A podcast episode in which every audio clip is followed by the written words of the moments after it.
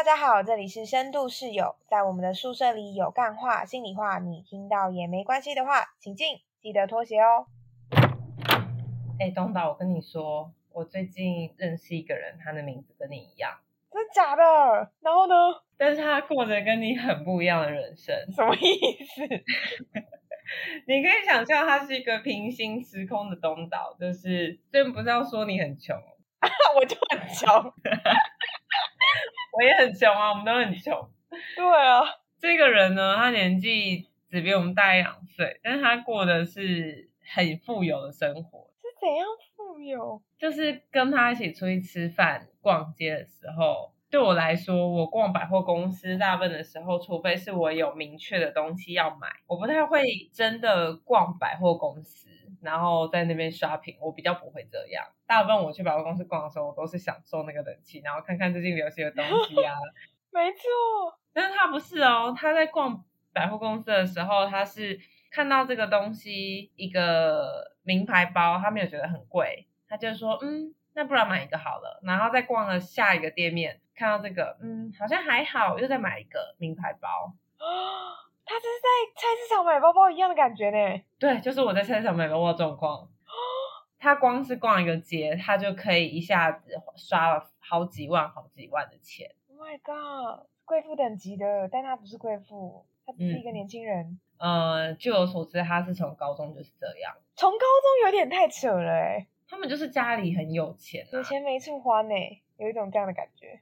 他是不是很像是平行时空的东岛？对呀，快分一点给我，一点点就好了。然后我就想到，哎，可是我高中的时候其实也有认识几个像这样的朋友，哎，也不算朋友，就是班上同学。这么有钱？我是不知道他们逛街的情况啊。可是那时候大家在聊天的时候，就听到他们在分享他们生日礼物。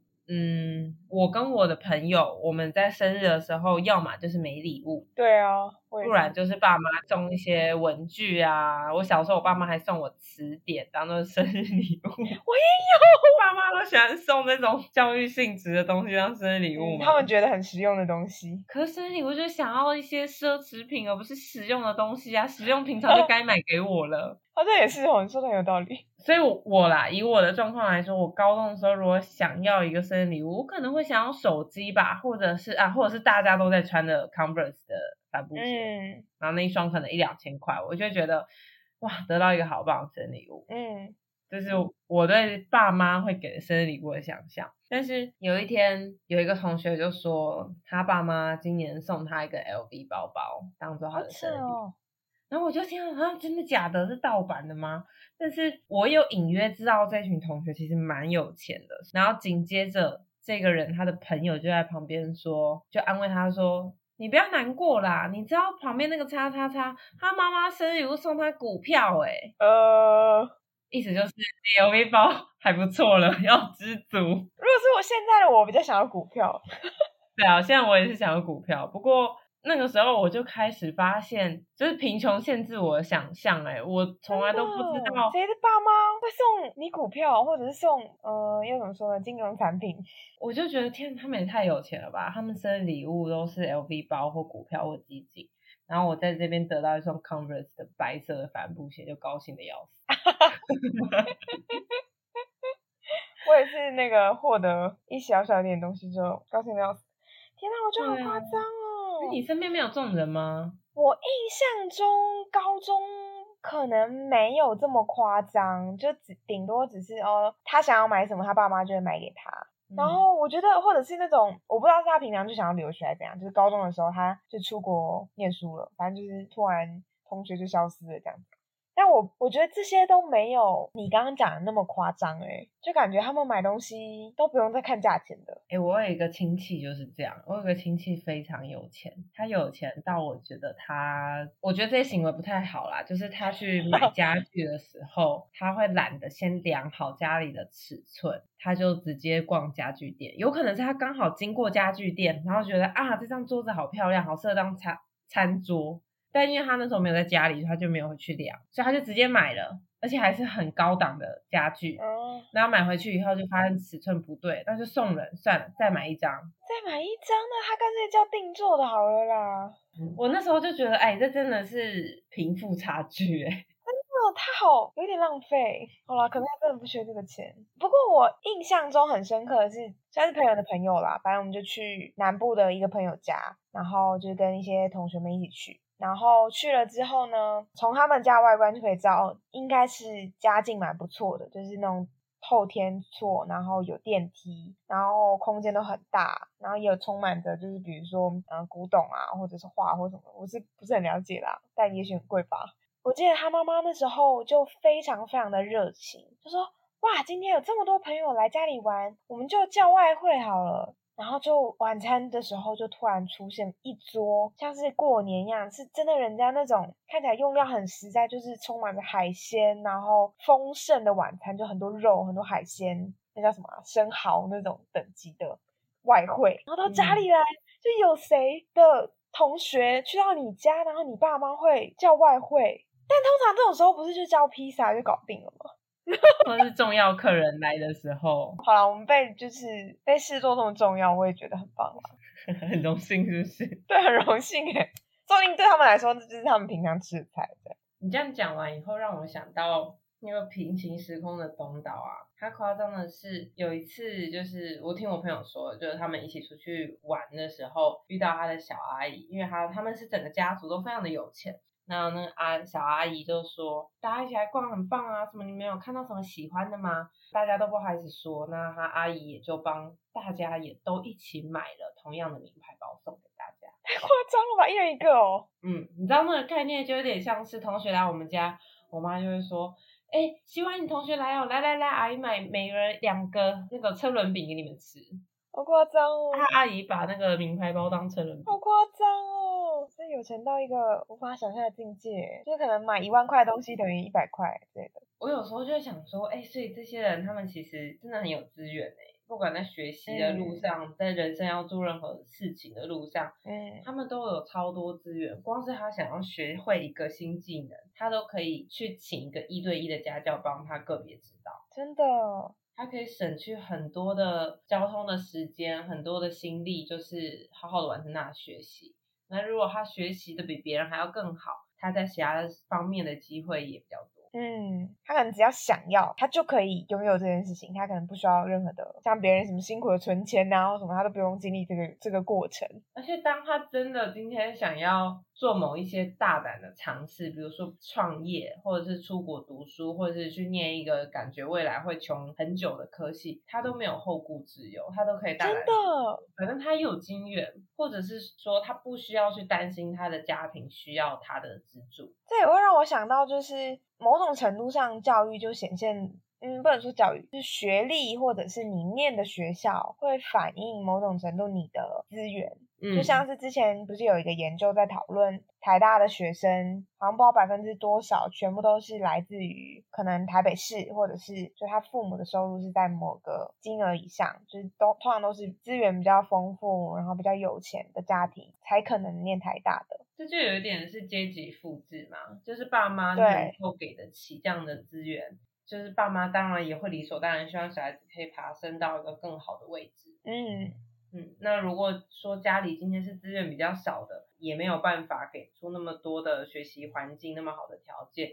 其实小孩子进到一个更好的机会的可能性就更低了。我之前就有听过一些大学生，他很辛苦，就是他可能不只是需要打工赚钱付自己的学费，他甚至可能还需要把这些打工赚钱的学费，呃，不是学费，打工赚钱的钱拿来贴补家用，更少有心力是在他学习学习上，他要做太多太多额外的事情了。不过这样讲一讲以后，我也会觉得其实。当我们去看到某些人资源比我们多的时候，其实也代表着也会有一些人资源是比我们少的。嗯，像我们两个都完成硕士学历了嘛，而且其实我们读的专业在某种程度上，其实如果真的是经济状况非常不好的话，其实要来读这个专业，要念到研究所才能考到这个证照，而且研究所实习的期间也都没有任何的收入。对某些人来说，其实会是很大的负担。我也觉得还是勉勉强强的过去了啦。就是虽然说不是过得很很充裕，但是好歹也没死掉嘛，真的也还 活着，可以度过这一切，应该就是一个蛮大的幸运跟资源了。就我们今天可以站在这个位置，我们没有，我们还能有一些时间是拿来录 podcast，而不是想办法去赚到下一餐的钱，就是已经是比很多人还要来的有特权的。真的，真的。所以我也觉得好像真的没有什么事情是理所当然的。嗯，我觉得就连最基本的，好了，我们能够好好的吃跟睡，我们有健全的四肢，可以让我们去工作去活动，这个就已经不是每个人都有的东西啦。真的，真的。所以当我们的起跑点就跟别人不一样的时候，我们之间的距离就会随着时间被拉大。突然觉得有一点感恩现在拥有的。也是某一种社会的氛围吧。就是如果当我们一直在去看或者去比较，比如说像我这个位置，一直跟那个平行时空中超级有钱的东岛比较，我一定是少到不行的。然后我可能会觉得，甚至觉得很匮乏，或者甚至这样不公平。可相对来说，如果我我又跟刚前面我们讲到的不一样，可能需要辛苦赚钱才能活活着。甚至还是要照顾手足、照顾爸妈，甚至是照顾一些重病的家人等等的这些其他生活上可能会更更不容易的生活环境之下，相较之下，我好像又比他们更多了一点点自由或者是余裕去做我想要做的事情。嗯，以前的我可能就会觉得，哈，为什么我是生在这样的家庭或这样的环境？为什么我不是生在郭台铭的家里？可是现在越来越觉得，就算是那样，他们可能也会有他们的限制。也许他们不能，不一定能那么随心所欲的追求他们想要做的。好像不是只有完全只有看到好的一面，可能也有相对应的某一些代价。这也让我想到，就是我前阵子在犹豫，我要不要再去念一个我有兴趣的硕士班，或者在网上念读一个博士班。就我自己是觉得很迷惘，嗯，但我后来就发现，其实有这种迷惘是很幸运的，嗯，代表我还有选择，嗯，我还可以做这个选择，只要我想，嗯，虽然也是没有很有钱啊，如果要去念书，也是真的是要开始存钱啊，存个几年的生活费什么。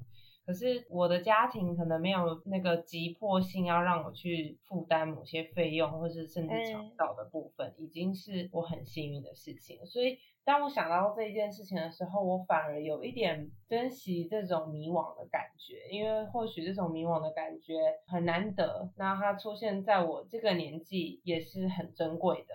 或许等到我四五十岁的时候，有这种迷惘的代价就更不一样了。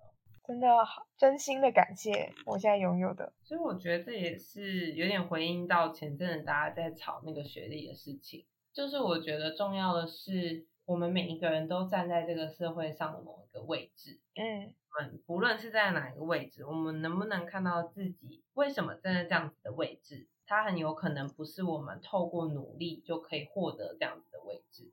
对，换句话说，当我们落到某一种位置，可能是来自于来自于某一种结构性的因素，然后也反映着我们身上有哪一些特权或者是弱势的地方。我觉得最重要是要有这种看见的能力。嗯，真的，我觉得有些人可能会说，哦，那这种看见能力有什么帮助嘛？啊，你就看见，对啊，你是因为有些人是医生世家嘛，所以他有很多资源可以再当医生啊，或者是。他就比较聪明啊，他就可以考上医学院啊。那 so what？我就是考不上。嗯，可是我觉得这个看见，并有时候并不是真的说我们就要去改变这个社会，或者是我就可以因此而怎么样改变我们现在的生活现状。嗯，而是好像也是在给自己一种救赎。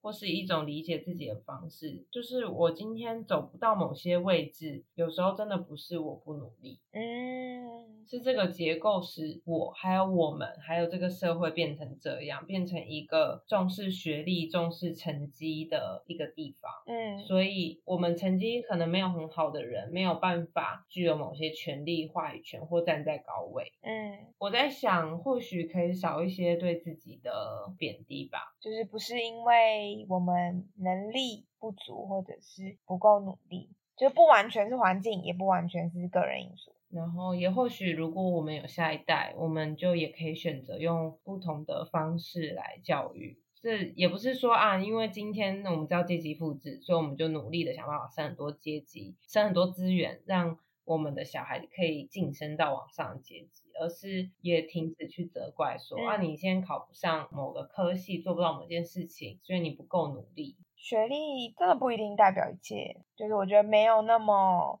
绝对是单一因素影响的。那就是如果你有任何不同的想法，也可以留言给我们。关于学历啦，就是说不定你觉得嗯学历就是很棒啊，就是没有学历可能就不能怎么样。